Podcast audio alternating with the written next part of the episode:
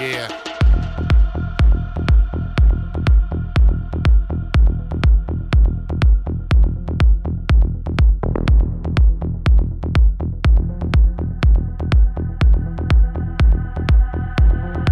That's what I'm screaming.